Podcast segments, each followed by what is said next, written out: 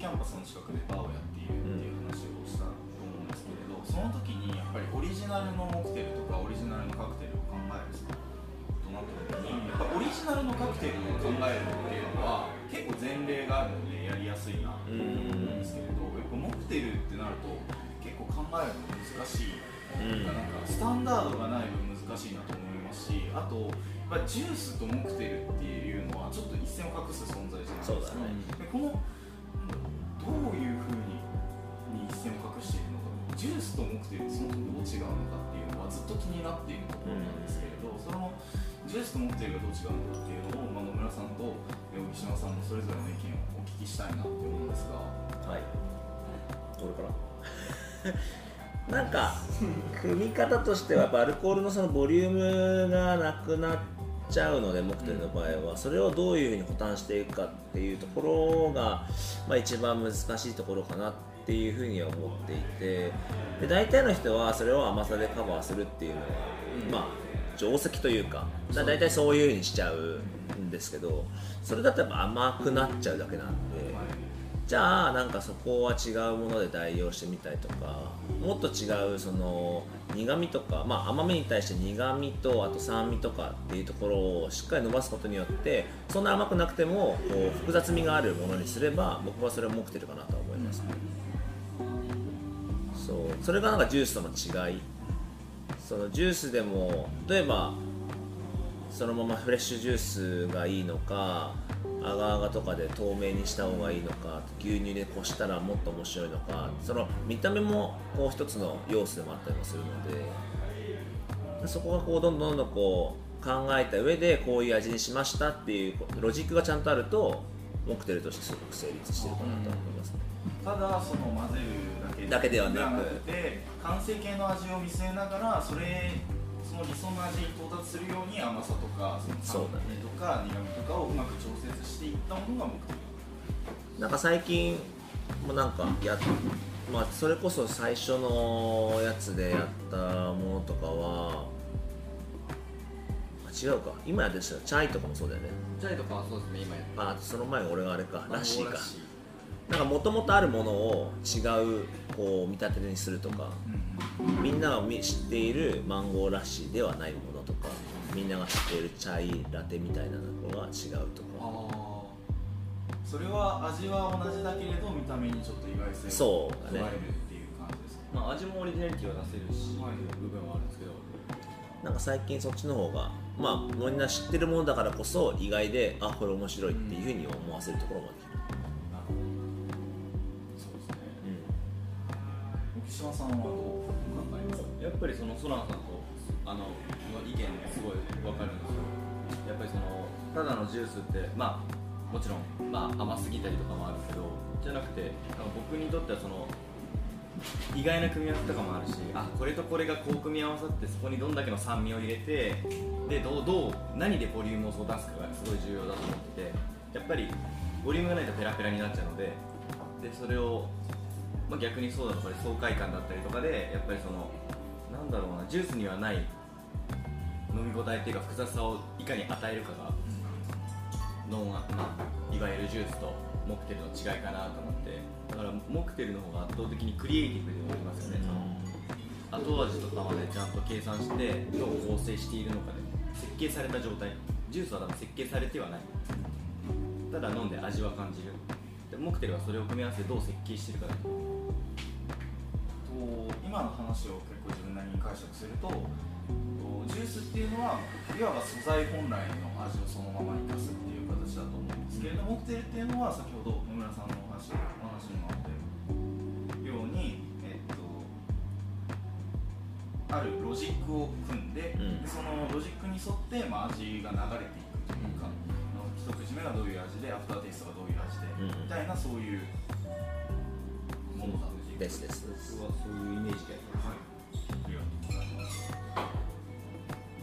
でこのナンバーでも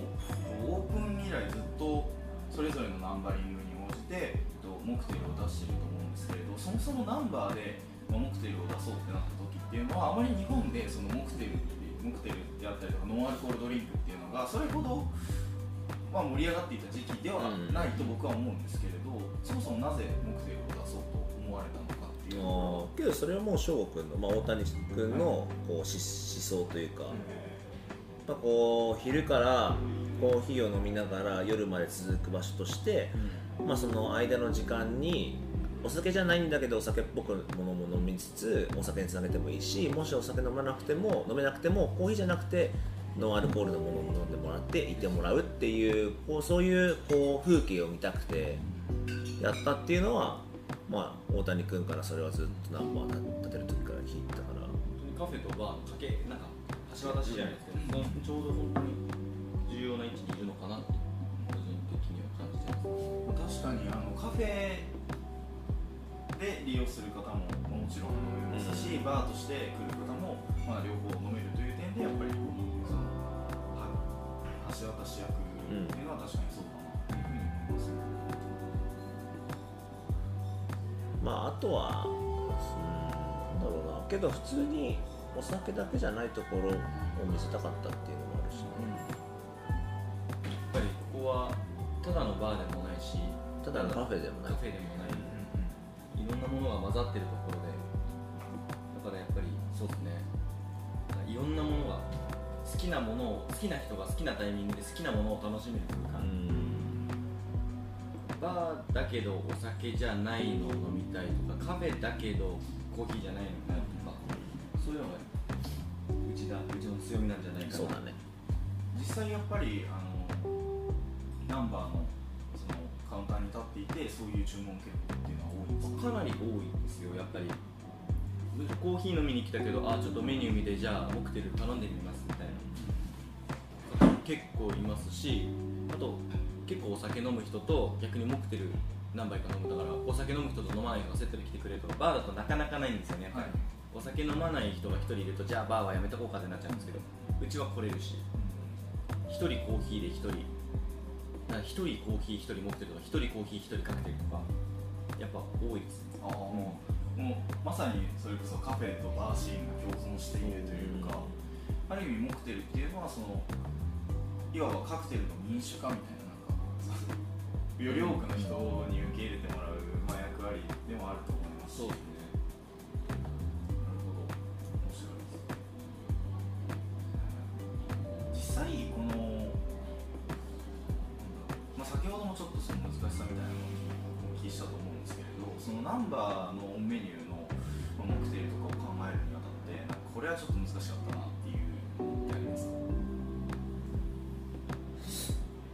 俺はけど最初のやつは結構自分なりには OK だったけど、今のメニュー的にはど今のメニューはいやでも今のい今実際にそのミッドサマーのやつでオンメニューしてるやつは正直そこまでは苦戦しなかったです。ううん。まあ、ナンバー6までだったしで大体頭の中でも構想しながらだったんでこれは結構すんなりいってただあれですね。やっぱなんだろうな。お酒飲み慣れてない人でも満足感はあるけどなんかクロートの人は満足感があって面白いなって感じてくれてあんまりお酒飲み慣れてない人が飲んであ美味しいなって感じるバランスを取るのは難しかったですやっぱクロート向きに引っ張りすぎてもダメだし素人向けすぎたらつまんないし。そのバランスすごい難しいなと思う。だから今回は誰でも知ってるビールだビールみたいな見た目だけどビールじゃないみたいなカクテルをやったりとかあとは誰でも知ってるジントニックをまあ季節合わせてリンゴとディールでこれちょっと春春から入っちゃってたんですけどリンゴとディールとピンクペッパーの香りでちょっとこういう組み合わせがあるんだよというのとかあとは今乗ってるナンバー4はあれか。ラモスジンフィズ。あの真っ白な生クリーム色のジンフィズもともとジンフィズが透明なカクテルがあって、ラモスジンフィズっていうあの真っ白い本当にミルキーなジンフィズが現れてそれをまさかもう一回透明化するとか。だから結構そのクロートからしたら面白いなってなるし初心者の人からしたら普通に飲んで美味しくてこれなんだろうってあラモスジンフィズってものがあるんだ元はジンフィズってものがあるんだって気づいてくれるかなっていうのを考えながらやるのはちょっとそこだけちょっと大変だったかなと思います確かに誰にとっても使少し意外性のあるカクテルとかモクテルを作るっていうのはそうですね。いろいろなことを考慮しないと作れない。ですある程度フックがないとそれに対してちょっとこう感じもら感じてもらえないというか何もなくてただ出したとしてもこれはなんなんまあ美味しいけどみたいだとつむつまんないというか美味しいプラスでサプライズがないと。楽しかったね。美味しかったね。楽しかったね。勉強になったねっていうのが一番いいかな。僕が去年初めてナンバーのバータイムに来た時に思ったのはノンアルジンっていうものを僕初めて知ってノンアルジンってまあイギリス発祥でそれこそシードリップとかがはいはいはいはい。有名だと思うんですけれどが本当にあのカクテルとかモクテルそのものにも意外性があるしあと使っているものにもすごい意外性があるなって思ってでそれでやっぱりなんか驚いた記憶があります。今も一緒だよね。今も。ね前の北条さんの使ってますネマジンっていうのはどういうジンなん。ですかあれはもう木、えー、汽水。きついですね。あのハーブウォーターはい。を作ってえーっと北条さんの場合だと確か全部同じようなんか一つにまとめて蒸留してるはずなんですよ。なんで、まあ、今のやつはローズがちょっと強めのそうですねかなり。やつとかあと他にもあの違うバッジのジン作ったりあのノンアルコールジン作ってるんですけどそれはシーズンごとで変わっていくんですか？どうなんだろうね。あれシーズンじゃなくて一応ラインナップとして残ってくるんじゃないですか、うんうんうんうん確かになんかジンだけじゃなくてアブさんとかあとウイスキーも作ってるのかな？ノンアルコールの。それで言うと今だからさっき言ったシードリップっていうのが、まあ、だいぶ前に発売されて、まあ、なんだろう自分たちのその作るカクテルの加水するその水の代わりとかでもハーブウォーター使うとだいぶ変わってて面白いですね、だから別になんかモクテルだけじゃなくてカクテルにも少しこうエッセンスとして使えるというか、あと最近のノンあのースピリッツで、えーっとトモコーラっていうコーラを作ってる子が今ノンアルコールスピリッツ作ってて。でそれも結構面白い。日本のものを使ったやつがありますね。その先ほどからハーブウォーターっていう単語が出てきたんですけれど、そもそもノンアルコールジンとハーブウォーターっていうのは同一のものなんですか？えーっと多分そこはジュニパーベリーとか、ね。ある程度まあジンの要素がしっかりあればノンアルコールジンって呼べるんじゃないかなと思いますけど、まあ多少の違いはあれども結構2回とか。2回あってもなると思います、まあ、ジュニパーがないとね。ジンと呼べないと一緒に一緒で多分それをあるスピリッツの中でもこれがないとそのスピリッツとしてこういう名詞を使えないよねっていうのが多分前提にあってみんなそれをこうだからシードリップ別にジンとは言ってないはずなんですよね。ノンアルコールスピリッツだった気がする。ジュニパーも多分入ってないやつ。なんかまあある。何種類か3種類かあるから何種類あって入ってない。やつあれけどノンアルコールベルモットが作ってたね。あ本当ですか、うん。面白い。あとなんだっけ？カンパリも作ってるああビターみたいな。ノンアルコールビターみたいな。カンパリのノンアルコールバージョンみたいなの作ったりもして近年はそのノンアルコールドリンクを作る素材っていうのもどんどんどんどん増えてます。増えてうん揃ってきている。近年本当どん。どん増えてますよねでさっきもあのオーストラリアで作られてる元ノーマのシェフが作ったっていうノンっていうあれはカクテルボトルだけどなんかもうすいよいよカクテルボトルもできたんだと思って。カクテルボトルっていうのはどういうことですか？もうだからカクテルがもうその一本に入ってるというか。ボトリングされている。そうそうそうそうそう。はまあノンアルコールなんだけどいなんか僕はまだ飲んでないんですけど飲んだ人によると結構クオリティが高いというか。気になりますね。それはもうあらかじめまあ混ぜてあってそ,、れがボトリングされてもう注ぐだけでカクテルになる。その状態で販売されてるってこと？多分そうあそうそうそうそうそう。まだ日本ではあまり見たことがない。ない。多分いろいろと免許が必要なはず、うん。うん。ただでさえねボトルとカクテルの日本はそうですよねカクテルの方ねアルコールありの方も大変なので。あそうなんですよ